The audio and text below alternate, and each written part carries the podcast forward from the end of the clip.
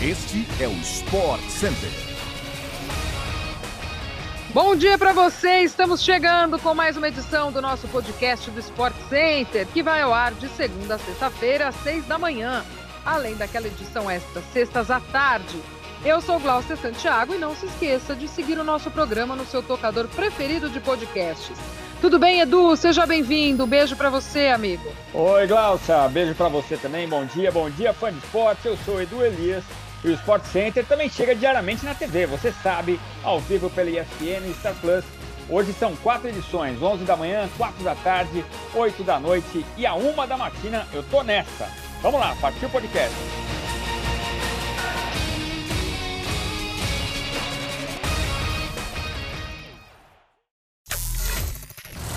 Desde 2011, à frente do Atlético de Madrid, o técnico argentino Diego Simeone vive seu pior momento no clube. Nesta terça-feira, com mais uma atuação ruim, o time espanhol perdeu por 2 a 1 para o Porto, fora de casa, e terminou em último lugar no grupo B da Champions League, ficando fora até mesmo da Europa League. O Porto, que já estava classificado, avançou em primeiro lugar na chave com 12 pontos, contra 11 do Clube Bruges, que também já tinha vaga garantida mas perdeu a liderança do grupo ao empatar com o Bayer Leverkusen em 0 a 0 na Alemanha. Bayern e Atlético de Madrid, que já estavam eliminados na Champions, disputavam a terceira colocação no grupo, que daria a vaga na segunda fase da Liga Europa. Com os mesmos cinco pontos do Atlético, o Bayern ficou em terceiro pelo confronto direto, primeiro critério de desempate. Esta é a primeira vez em 11 temporadas que Diego Simeone não vai disputar a fase de mata-mata de qualquer torneio continental da UEFA. Logo em sua primeira temporada, o treinador argentino levou o Atlético ao título da Liga Europa, disputando a competição desde a fase preliminar. Em 2017 18, venceu novamente a competição, desta vez vindo da Champions League como terceiro em seu grupo. Foi a última vez que a equipe não passou da primeira fase na Champions até este ano. O fã de esporte acompanha toda a rodada da Europa League na tela da ESPN pelo Star Plus nesta quinta-feira, a partir das 2h45 da tarde. Integrantes de uma torcida organizada do Atlético Mineiro furaram o bloqueio feito por manifestantes bolsonaristas na rodovia BR-381, via que liga Belo Horizonte a São Paulo. O protesto é contra o resultado das eleições presidenciais do país.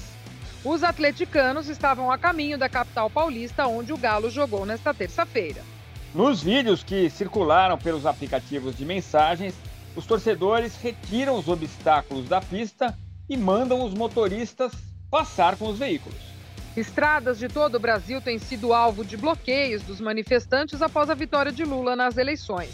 O ministro do Supremo Tribunal Federal, Alexandre de Moraes, determinou que a Polícia Rodoviária Federal acabe com as manifestações. Depois, autorizou que policiais militares dos estados tomem ações imediatas para a desobstrução das vias. Depois de um começo conturbado e cinco derrotas nos sete primeiros jogos, Steve Nash não é mais técnico do Brooklyn Nets.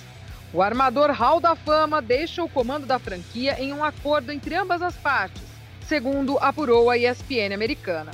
O gerente-geral Sim Marks escreveu uma declaração sobre o caso.